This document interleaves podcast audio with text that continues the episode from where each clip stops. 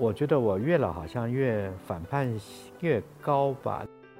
我必须感谢我的运气好，生在那个时代，那是一个正好大家愿意把生活的很多时间放在音乐上的时代。真的 freestyle 不应该穿着这些潮牌去 freestyle。我绝对相信 AI 它会比我更像我。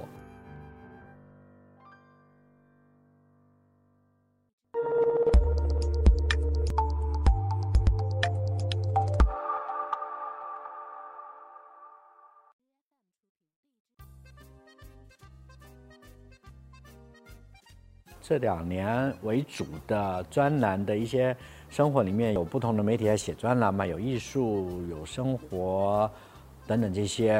那然后正好就结集，所以我为什么这首这本书叫《如果这可以是首歌》？因为它是不一样的。但是我都努力，希望每篇文章都像面对一首歌的完成去捕捉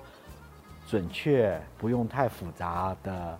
说完我这一次要说的这个内容和主题，或我想表达的意思，然后我发觉在这段时间生活部分有很多是旅行，怎么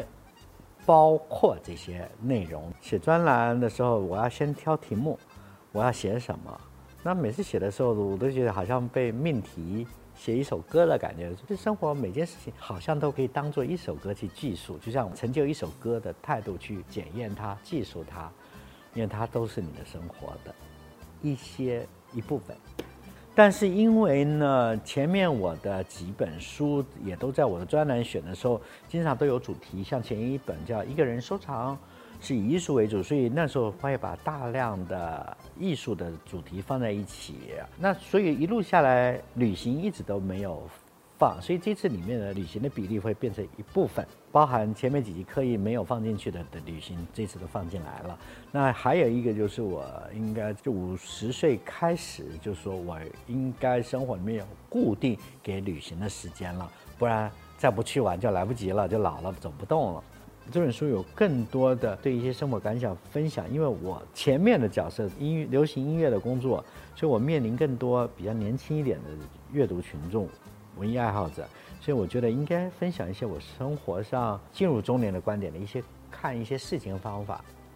包含我第一篇写的是男生挑袜子的事情。但是呢，这篇我意识到一件事情是，我中年已经到后段了，我要准面对老年了，之前的一些心态有比较大的又又一波的调整，表象上看不出来，但是。我觉得我越老好像越反叛越高吧。例如书名，我就不想留于现在流行多字的当书名，要不然就是三个字的书名。而且我想还是能符合我的想法的。第二个，这次的书封面是我最鲜艳的一本书，其实是一个我很喜欢的一个年轻艺术家的一个观念作品。整个旅行者旅行里面，南极对我来讲是很新鲜的经验。关于南极的书写啊，但是如果特别想说的话，应该是眼泪手枪那一篇吧。这并不是我那篇稿写的多好，而且那是一个有趣的经验。我是忽然被邀请，所以我在去南极前都多加了一段行程。在十月的时候，因为我知道爱因霍芬荷兰这个城市里面有一个很重要的工业设计的一个学院，它每年毕业展就很多新的科技产业对产品设计或观念想法。会去选择的学校，然后他得到他们的邀请，可以去看他毕业展，我特别高兴。果然，我看到一件特别有趣的作品，而且是一个台湾女孩，而那个女生设计的一件作品，是从她的生活里面，可能没有人需要，但是她却做了这个作品。因为荷兰语不好学，她台湾去那儿，她老是听不懂课，所以着急。老师问她问题的时候，因为他们还更多是互动，她老是因为听不懂。来不及回答，交不了功课，工作压力很大，经常面对他之后会哭。有一次老师可能要引导他，他就说哭没有用的啊，这句话让他想起了他的毕业作品。他让老师他哭有用，他做了一个设计叫眼泪手枪。他有个男朋友学工程的，他就做一个铁丝，然后一个小漏斗，哭的眼泪的时候，把它接下来，它快速的冷冻，然后那些小弹弓似的把眼泪射出来。我特别喜欢他的创意。我们设计创造，就像我们现在做拍一个 IP 电影，做一个找谁代言都要流量数据，所以我们知道现在有太多的假流量来制造那些数据，我们太有目的性的设计了。而那个女孩她想证明那哭也有用，我那时候还挺为这个。女孩的逻辑和诚实给打动。虽然这个产品卖出专利的可能性是最低的，但是我们生活不就是需要一些些情感上的一些小小的聪慧和幽默和任性，而让你的生活、你的脑子里面并不是只有唯利是图的做一些事情吧？即使是在创造上。特别在文艺创作上，画一张画、写一篇文章、创作一首歌，更应该是用这个态度的。群众已经告诉业者，就是做音乐产业的人，方式平台的改变。但是我们对音乐的定义、价值，其实是不是有更多是要回归到情感，就是使用的感受，而只有回到创作。音乐就是作品本身的思考，而不是量的计算。现在很多人就赶紧趁大家关注你的时候，每一周都发单曲。然后有一个我上次听到说，对呀，播红水也要发，啊发发发，你只要一年只要红一首歌，大概你就可以把所有辛劳的钱挣回来。那这当然就是一个数字也算，但是我觉得你在计算这个东西的精神，不如很诚实的。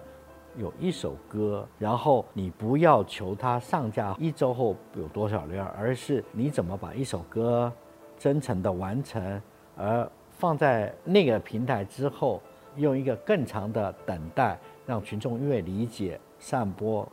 回收。所以我觉得新的沟通方法、计算方式和创作这个是要在数位平台重新再思考，重新不用急的 IP 制或。短时间的流量在思考这件事情，否则这个产业永远就是一个被股票或者是一个期货市场的方法去看待它。我觉得对文化创作者是一个很残忍的，而且将持续是一个黑暗时代。我必须感谢我的运气好，生在那个时代，那是一个正好大家愿意把生活的很多时间放在音乐上的时代。那我也觉得运气很好，就是那个时代遇到一些人，尤其最近我在写豆瓣的创作课的时候，有一些都是老作品，都想起那时候认识的他们作者，那时候我们年轻时候的友谊等等这些。我觉得那八零尾到九零那段时间是一个从电影、广告、音乐都很蓬勃的年代。不过我也请现在想要做音乐创作或者表演创作或者什么创作的人，你不要认为这是一个最糟糕的时代。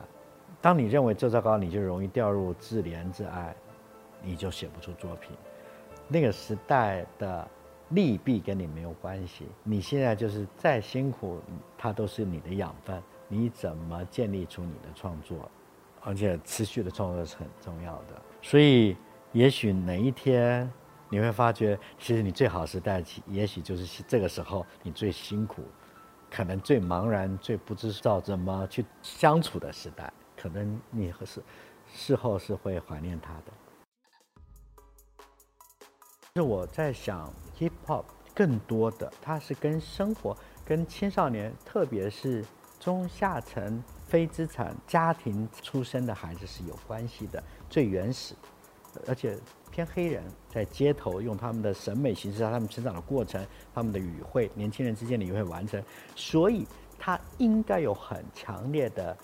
街头讯讯息，但是我们现在知道这些嘻哈韩国人转化的最清晰，然后我们再来复制它的模式，所以我们现在年轻人的嘻哈都是复制来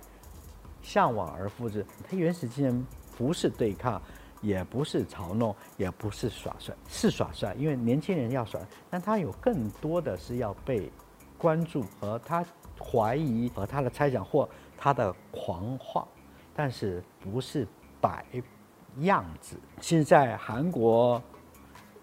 的那个嘻哈节目韩国化之后，就已经做了一些所谓韩国人对于美国的想象的某种仰望之后的那种模仿的，所以变成 freestyle。我觉得真的 freestyle 不应该穿着这些潮牌去 freestyle，不应该剪着这个韩式的打扮去 freestyle。我觉得它正好是我不是很。喜欢，其实，在韩国那时候本来要中文化初期，我正好在乐视有就如果要自制的话，有没有可能五个产区？因为现在所有 hip hop 都越像美国越好，尽可能恨不得自己就是个美国人，但是一定要穿潮牌，大家喜欢的潮牌，不是这样的。经常是他们穿着之后，潮牌去把那个形式变成一个东西去生产，所以我们现在 copy 后再 copy 的结果，常常。失去，而且北京人的 hip hip hop，北京的街街头的审美思维语汇，上海有很多 hip hop 用上海语的，非常有趣。广州我我听说有这样的，我觉得反而应该是属于广州，他们用粤语，然后用他们的审美，真的每个城市每个城市有差异的，街头的文化的差异才是有趣的。而我相信我们街头的年轻人有自己一套审美。千万不要被那种潮牌给迷惑住，千万不要被那些日本、韩国潮牌给迷惑住，千万不要做一个装得很像的嘻哈歌手，这是我的，那才是真的 freestyle。看完《未来简史》还没超过一个月的时候，微软做小兵的那组人来找过我，他说愿不愿意。让小兵读过我的歌词之后，用我的方法写歌词。我说我非常乐意，但是那时候他们就他们同时还在选，因为那时候他已经在读选会写歌了，他要会写词，所以他们选项是我。那另外一个就是让他去写诗，后来他们决定先写诗，所以他出了诗集了。但是我说的是这件事情的原因是。我一点都不担心，甚至是非常期待。我绝对相信他会比我更像我，更快速的用聊天的方法写出